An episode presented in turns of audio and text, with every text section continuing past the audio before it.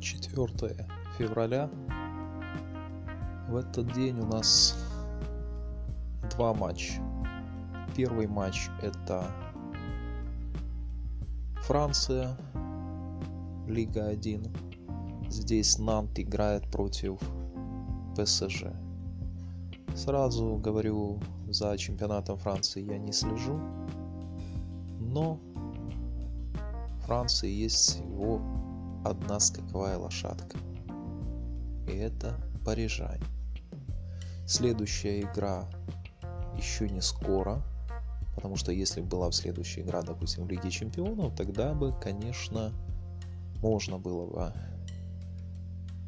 ожидать, что будут беречь своих основных игроков и все такое. Здесь же, я думаю, должна пройти фора минус один. Второй матч Ливерпуль Шрусбери. Очень сложный матч, так как это кубок.